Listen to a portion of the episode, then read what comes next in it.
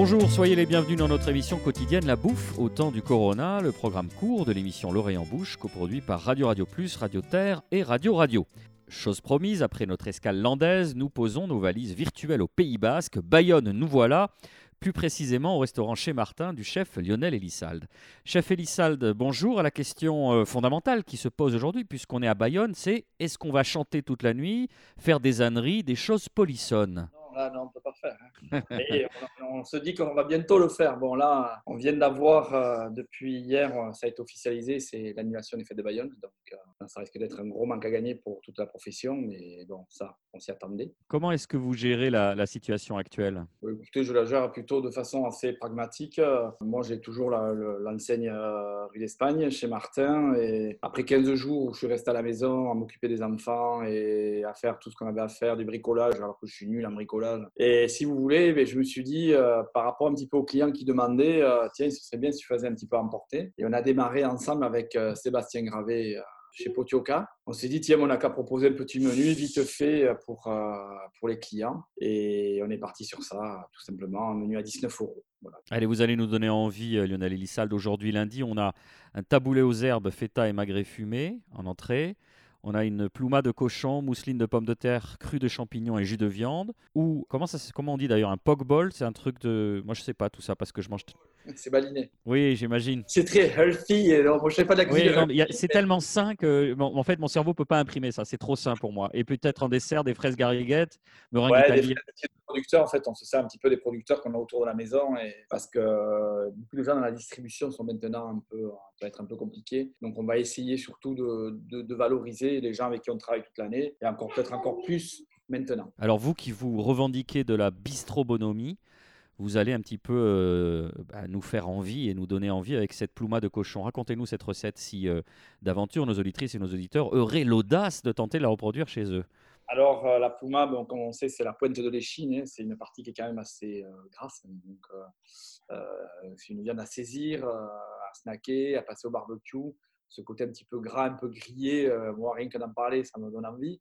Euh, ça me fait saliver parce que j'adore ce, goût. Et euh, c'est, je bosse avec une maison espagnole qui, avant le confinement, donc on avait rentré beaucoup parce qu'on avait de gros événements, fort au jambon, ainsi de suite. Donc, comme on n'a pas pu l'utiliser, donc c'est l'occasion aussi de, comment dire, de retravailler ce qu'on avait déjà, nous, déjà en stock et d'en faire profiter à tout le monde à un prix un peu plus compétitif qu'à l'accoutumée. Et donc, on l'a fait juste comme ça, grillé, tchac tchac. On y met un petit peu de chipister. Chipister, c'est une sauce basque à, base de vinaigre, piment d'espelette, huile d'olive, de l'ail, du thym, des choses comme ça. Et après, on sert ça avec une mousseline de pommes de terre euh, classique, euh, montée au beurre et à la crème. Pas trop, mais un peu quand même le rond de bœuf il y a deux jours, on a gardé le jus qu'on a réduit, jus de viande. Donc on, essaie toujours de retravailler ce qu'on a de la veille parce que là il va falloir montrer un petit peu d'ingéniosité et surtout de s'adapter sur toutes les situations parce qu'il est hors de question de se remplir les frigos bêtement puisque là c'est pas la décision. Et puis après on va servir ça avec un cru de champignons, voilà tout simplement. Alors Lionel, on précise qu'évidemment que vos fils sont autour de vous et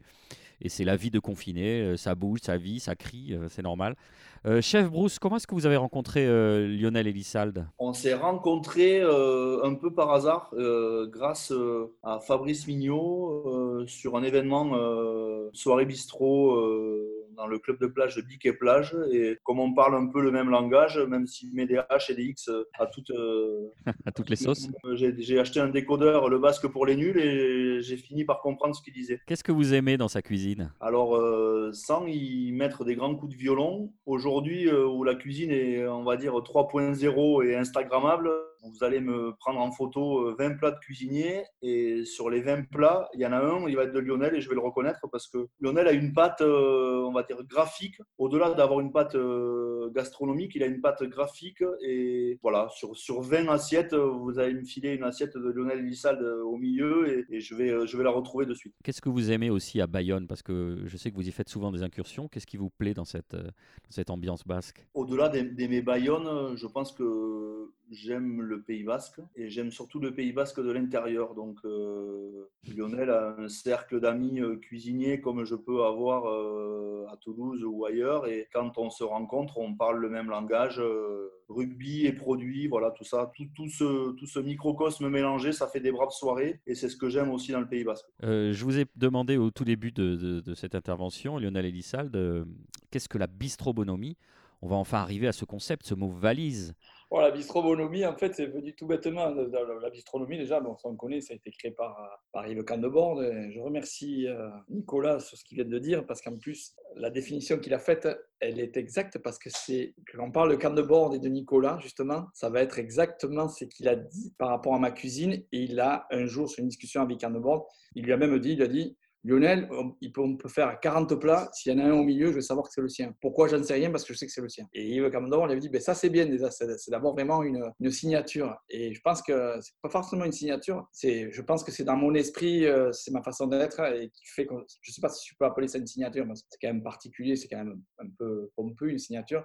Mais moi, ce que j'aime, voilà, ce que me dit Nicolas, me disant qu'il peut reconnaître mon plat, en fait, il y en a pas mal qui arrivent à reconnaître mes plats par rapport à ça parce que, parce que des fois, c'est moi-même, je ne sais même pas où je vais en finir. Donc, euh, et à la fin, je me dis, ouais, tchic-tchac, c'est bon, c'est fait, euh, c'est revenu en arrière. Voilà. Et dans la bistronomie, en fait, c'était la bistronomie, donc on avait adopté le mot. Une très bonne amie à moi, qui est la sœur de Christophe Ondelat, le journaliste, Marie-Céline, qui dessine beaucoup. Et un jour, elle est venue au resto pour manger, puis elle me dit, tiens, je vais te faire un tableau. Et puis, euh, j'avais un peu plus de barbe, un tablier et tout. Et puis, elle me fait, oh, en fait, c'est pas bistronomie, c'est on va faire plutôt la bistrobonomie. Et c'est resté comme ça, et tout simplement. Ça n'a pas bougé. Merci beaucoup euh, Lionel Elissalde, merci à vous de nous avoir suivis. La bouffe au temps du Corona, c'est fini pour aujourd'hui. On vous donne rendez-vous demain pour évoquer le renouveau de la cuisine basque.